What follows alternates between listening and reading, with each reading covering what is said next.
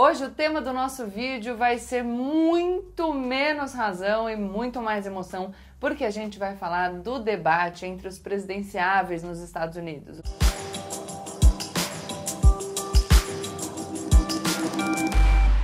Olá pessoal, como eu sempre digo, a partir de agora, menos emoção e mais razão. Aproveita para se inscrever no canal, deixar o seu like e compartilhar o vídeo com seus amigos. Hoje o tema do nosso vídeo vai ser muito menos razão e muito mais emoção, porque a gente vai falar do debate entre os presidenciáveis nos Estados Unidos. O debate entre Donald Trump e Joe Biden, que foi uma briga de bar, né, gente? um caos, assim. Fez a reunião de condomínio na qual os condôminos brigam, se xingam, discutem de forma acalorada, parecer fichinha. Por acaso a gente colocou isso aqui no roteiro e eu usei o exemplo, tá? Mas você pode escolher qualquer briga. Pode ser estádio de futebol, pode ser o quê? Saída da escola? que mais? UFC. O F, UFC.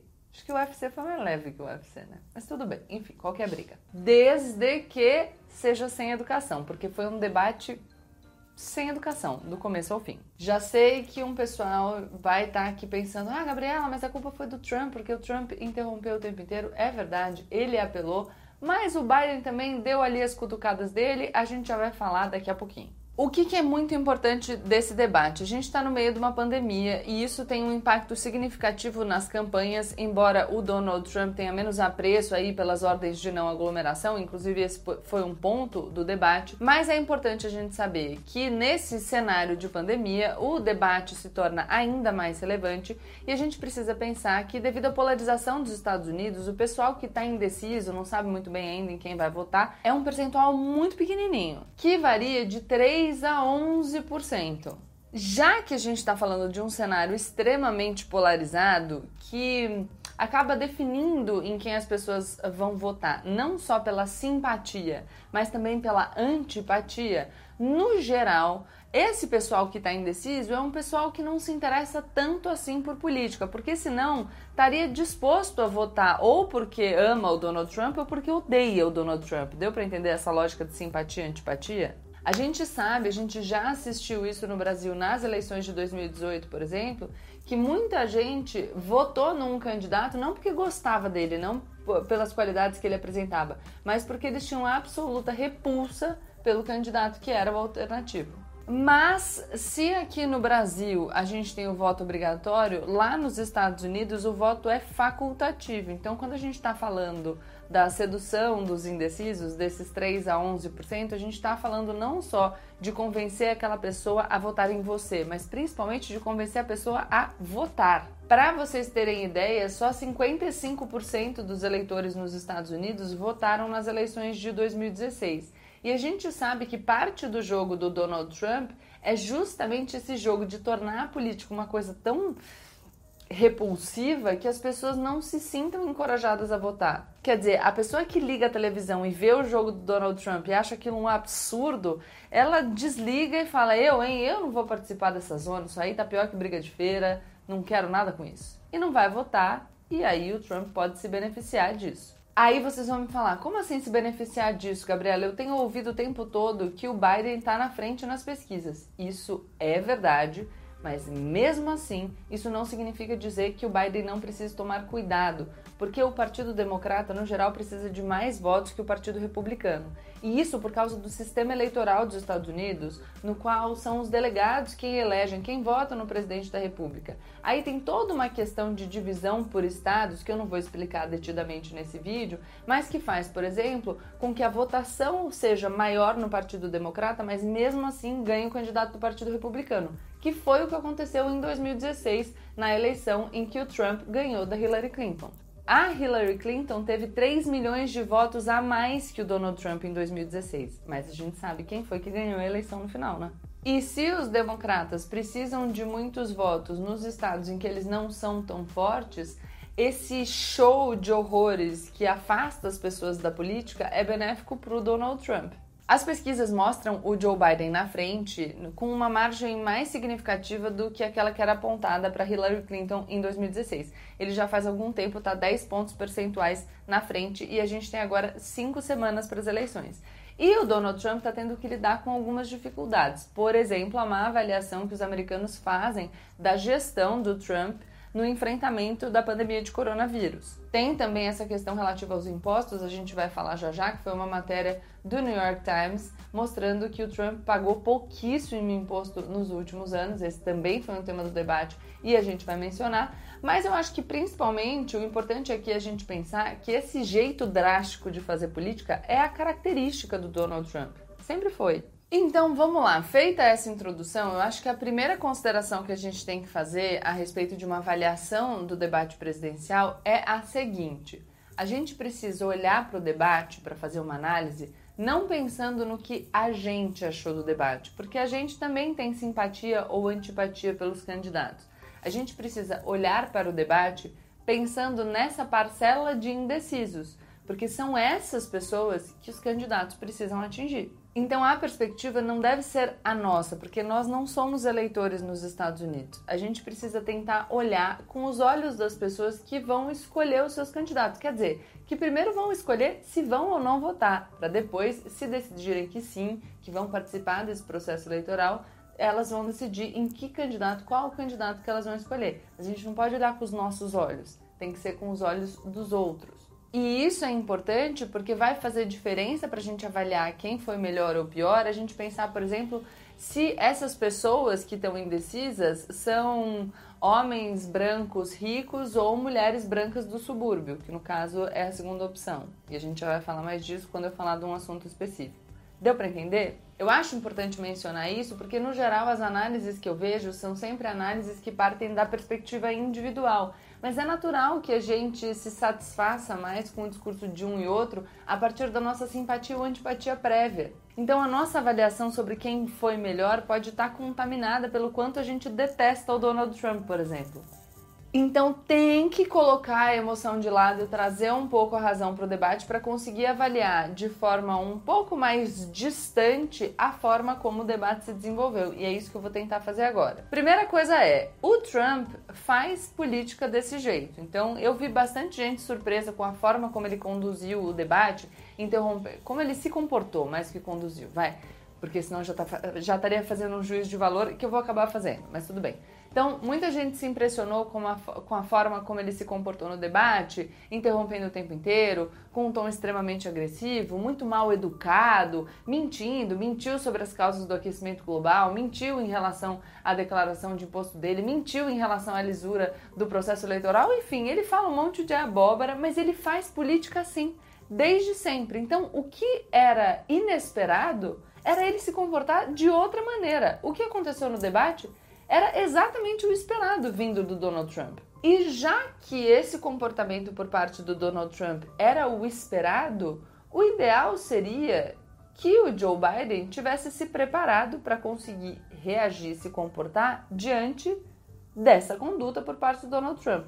O que eu sinceramente não acho que foi o que aconteceu. E eu digo isso porque o Donald Trump conseguiu pautar o debate o tempo inteiro. Explico. Ele não tem nenhum constrangimento em interromper o Joe Biden. E o Joe Biden muitas vezes perdeu o raciocínio. Eu sei que é difícil não perder o raciocínio quando você está sendo interrompido, mas se você sabe que o método da outra pessoa é esse, você precisa chegar lá o mais preparado que você puder. Uma técnica muito boa para não deixar a pessoa te tirar do foco é pensar sempre que você tem um discurso que você não está falando para o seu debatedor, porque não é ele que você quer convencer, e nem está falando para o público dele, aquele pessoal que vota no Trump a despeito de qualquer coisa. Você tem que conversar com a pessoa que está disposta a mudar o voto. Então você deixa a pessoa que está te interrompendo falando sozinha e faz o seu, focado. Você pode dizer, espera um minutinho que eu tô falando, ou você pode deixar a pessoa te interromper, mas sempre ali, ó, repassando na sua cabeça de onde você vai voltar, que é para não perder o fio da meada. Porque se com a provocação dele ele muda o rumo da sua prosa, pronto, ele te pautou. E aí vocês podem me dizer, ah, Gabriela, mas o Biden fez a opção por não entrar no jogo sujo do Trump. Ele poderia ter respondido de forma agressiva, mas isso seria ruim para a parte do eleitorado que ele estava tentando atingir. Concordo com vocês mas não posso concordar que o Biden teve sucesso em se manter fora do jogo sujo, porque ele chama o Trump de palhaço. Ele faz shh pro Trump. Ele falou pro Trump ficar quieto. Então, chamou de mentiroso também. Então, isso é jogo sujo. Por mais que a gente não goste do Trump, a gente precisa entender que teve também a cutucada do outro lado. Embora o Trump tenha sido muito mais desagradável, eu concordo com isso. Mas eu tô chamando atenção pra gente não ignorar a chamadinha de palhaço ali, né? E o fato do Joe Biden não conseguir manter o sangue frio para seguir na pauta dele fez com que ele perdesse oportunidades significativas de constranger muito Donald Trump. Dou um exemplo: a questão dos impostos. O mediador faz uma pergunta para o Donald Trump, ele sem nenhum pudor, sem vergonha na cara, escorrega ali como um belo peixe ensaboado, tergiversa, muda de assunto e o Biden, em vez de insistir no tema, entra no jogo. Perde o fio. A mesma coisa aconteceu quando o mediador pergunta ao Trump se ele teria algum problema de se posicionar contra grupos supremacistas brancos. E aí o Trump fica ali desconcertado, diz que não, mas não se posiciona diretamente, fala dos antifas, culpa a esquerda, aquele bom e velho e o PT brasileiro e pff, joga para o Biden e de repente aí perdeu. Claro que a gente percebe, mas eu fico me perguntando por que não insistir de forma enfática. Presidente, não vou responder a sua pergunta. A pergunta que foi feita para o senhor é se o senhor consegue diretamente rechaçar o apoio de grupos supremacistas, condenar a ação de grupos supremacistas. Fala, fala, fala, fala, fala. Eu vou insistir na minha pergunta. E aí olha para a câmera e fala com o público. A gente está assistindo aqui em 2020 o presidente dos Estados Unidos e ele não consegue dizer expressamente: é isso. Aqui no Brasil acontece muito também quando alguns políticos são acusados de flertar com esses grupos supremacistas brancos, algumas lideranças não conseguem ou decidem estrategicamente, e aí vocês vão pensar muito bem por quê, não se posicionar de forma direta, rechaçando esse tipo de teoria, rechaçando esses grupos supremacistas. Talvez porque eles tenham alguma vantagem em deixar subentendido. Porque o deixar subentendido abre espaço para você dizer, quando você precisa, ah, não, imagina, pera, eu não, não faço, eu não flerto com esse tipo de coisa. E ao mesmo tempo dizer, ah, não, eu não neguei diretamente. Então, né, fica aquele disfarce. Outro ponto fundamental que eu fiquei aqui uh, me batendo no sofá foi quando o Donald Trump usa a dependência química do filho do Biden para atacar o vice-presidente. O, o Biden foi vice-presidente da gestão Obama, tá? Para quem não sabe. E aí eu senti muita falta, muita falta mesmo do Joe Biden olhar para a câmera e conversar com o eleitorado norte-americano que sofre com a dependência química. Os opioides são um problema significativo nos Estados Unidos. Então ele devia olhar bem na bolinha do olho de quem está assistindo e dizer que ele ali está numa posição de absoluto privilégio e que ele não vai se sentir ameaçado, constrangido, ofendido pelo presidente Donald Trump. Mas quando o presidente dos Estados Unidos faz chacota, ofende um pai usando a dependência química de um filho, o que ele está fazendo é ofendendo todo cidadão norte-americano ou toda cidadã norte-americana que tem um filho que enfrenta problema com droga, seja ela lícita ou ilícita. Então, o que o presidente Donald Trump está fazendo é ofendendo você que tem uma doença que é dependente de qualquer substância está ofendendo o seu filho, está ofendendo a sua mãe, está ofendendo o seu pai, está ofendendo os cidadãos norte-americanos que estão doentes e que merecem solidariedade. E não chacota, e não ofensa, e não agressão. Isso eu senti muita falta. Porque quando o Donald Trump ataca o Joe Biden de forma tão baixa e rasteira como ele fez quando usou a dependência do filho do candidato à presidência da República, ele não ataca o Joe Biden. Ele ataca todo cidadão que tenha decência. Entendeu?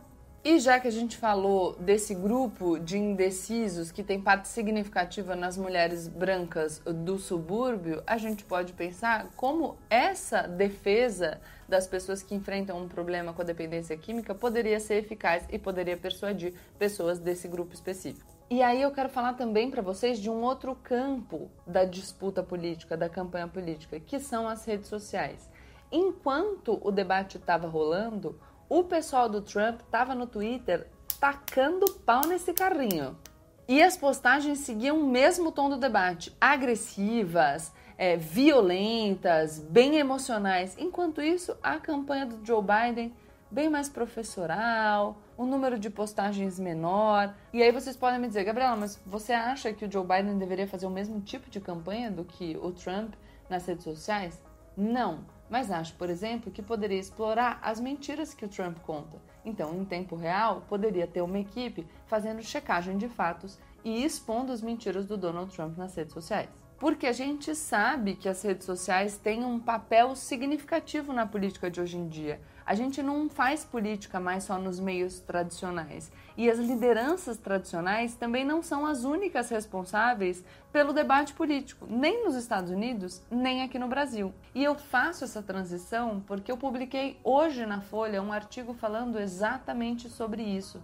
A gente ainda tem muita vaidade na política e uma vaidade que tem se mostrado importante para analisar a oposição ao governo Jair Bolsonaro. Porque enquanto o bolsonarista ou essa extrema direita conservadora no Brasil atua muito unida nas redes sociais, no campo da oposição o que você vê é só briga interna. Aliás, o Felipe Neto, que é um ator importante no debate político brasileiro, queiramos ou não, eu acho é relevante a gente falar sobre isso porque muita gente tem preconceito. Ah, pô, mas você vai ouvir sobre política de uma pessoa que nunca debateu política, que vem de um outro mundo, que costumava fazer outras coisas. Essa é uma crítica que eu ouço muito quando a gente fala da relevância da Anitta também no debate político. Mas a realidade, gente, é o que ela é não adianta menosprezar esses outros atores porque eles não são os atores tradicionais e porque você se sente de alguma forma ameaçado naquele espaço é, da inteligência, da intelectualidade que você sente que está sendo ocupado por pessoas que, na sua visão, não merecem integrar esse restrito círculo de quem pauta o debate político no Brasil. A coisa não é mais assim. E que bom que não é mais assim, porque a gente está ampliando a possibilidade de acesso. Se a gente pensar bem, esse círculo fechado né, de pessoas é, que ocupam o poder tradicionalmente e pautam o debate político é complicado, né? É meio elitista. Tô falando que vocês não possam fazer críticas à participação de novos atores?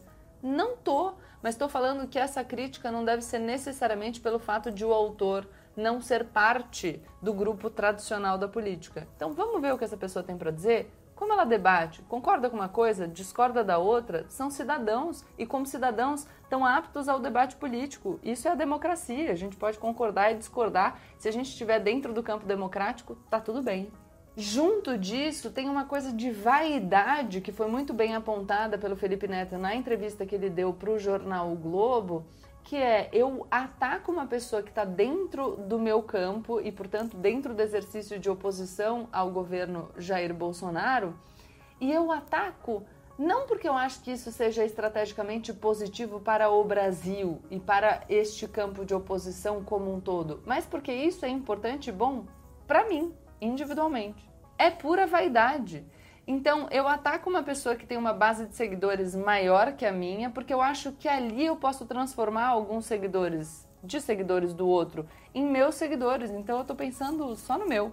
Claro que isso pode ser uma estratégia inteligente de forma pontual para um objetivo político individual, pessoal. Mas se o pensamento for um pouco mais amplo, a gente precisa refletir. E eu acho particularmente que o pensamento deveria ser um pouco mais amplo, porque o cenário que tem se afigurado nos últimos meses e nos últimos anos é bem preocupante. A gente está ficando bem para trás.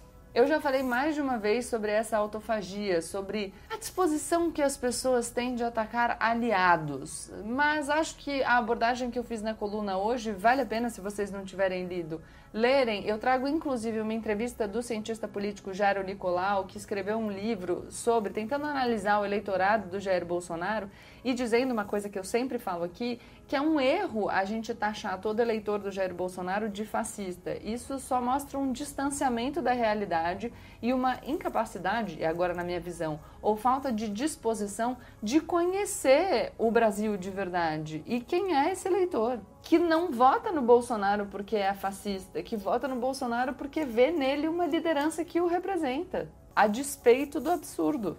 O Jairo Nicolau faz uma abordagem mais otimista, dizendo que a vantagem que o Bolsonaro teve em 2018 por ser o primeiro a manejar muito bem as redes sociais Ele não vai mais ter no futuro, porque agora todo mundo já sabe desse jogo. Mas eu sinceramente não consigo ser tão otimista porque eu vejo a gente patinando. E patinando porque a gente insiste em brigar internamente. Bom, é isso. Outra coisa interessante do debate é que o Brasil foi mencionado no debate presidencial nos Estados Unidos de uma forma positiva, não foi mas foi mencionado, né? O Joe Biden, falando sobre as queimadas que ameaçam o nosso meio ambiente, falou sobre a possibilidade de destinar recursos para o combate às queimadas no Brasil e se as ações não fossem devidamente tomadas, falando na possibilidade de sanções econômicas. A gente já abordou isso quando falou de eleições norte-americanas, a gente falou inclusive do alinhamento automático do Bolsonaro ao Donald Trump, o que, que poderia acontecer se o Biden ganhasse a eleição, enfim mas ontem o Brasil foi mencionado nesse contexto no debate presidencial. E para a gente comprovar essa história de bolhas que a gente fala toda vez aqui, de um lado teve um pessoal que falou: ah, olha que absurdo, o Brasil com uma imagem péssima no exterior, falaram do como a gente não preserva o nosso meio ambiente, o Bolsonaro é o pior presidente, lá, lá, lá, lá. De outro lado, o pessoal falando: olha que absurdo, como a esquerda norte-americana quer ferir a nossa soberania, ele já está falando em sanção, ele quer mandar no que a gente vai fazer aqui no Brasil, em como a gente preserva o nosso meio ambiente. De fato, a nossa soberania está ameaçada. Então, toda essa campanha de desinformação a respeito da proteção ao meio ambiente, como bem diz o presidente Jair Bolsonaro, é uma tentativa internacional, uma união de interesses escusos para atacar as nossas florestas. Grupinhos. Mas é isso. É, tem um outro vídeo aqui que a gente fala das consequências para o Brasil do resultado das eleições norte-americanas. Já mencionei que a gente aborda essa questão do alinhamento automático, como vai ser se o Biden ganhar e tudo mais. Sugiro a vocês que assistam. Espero que vocês tenham gostado dessa análise daquela. Teve uma pessoa que falou que era rinha de velhos. Briga de condômino. Bom, enfim, espero que vocês tenham gostado desse vídeo. Se gostaram, deixem o like de vocês, se inscrevam no canal, compartilhem o vídeo com os amigos e me deem sempre sugestão de tema. Eu vi que vocês gostaram muito da avaliação que a gente fez aqui no canal do discurso do Bolsonaro na abertura dos debates da Assembleia Geral da ONU. E aí vocês insistiram muito para eu fazer a avaliação desse debate lá no Instagram e também nos comentários aqui no YouTube. Então eu fiz. Espero que vocês tenham gostado. Um beijo.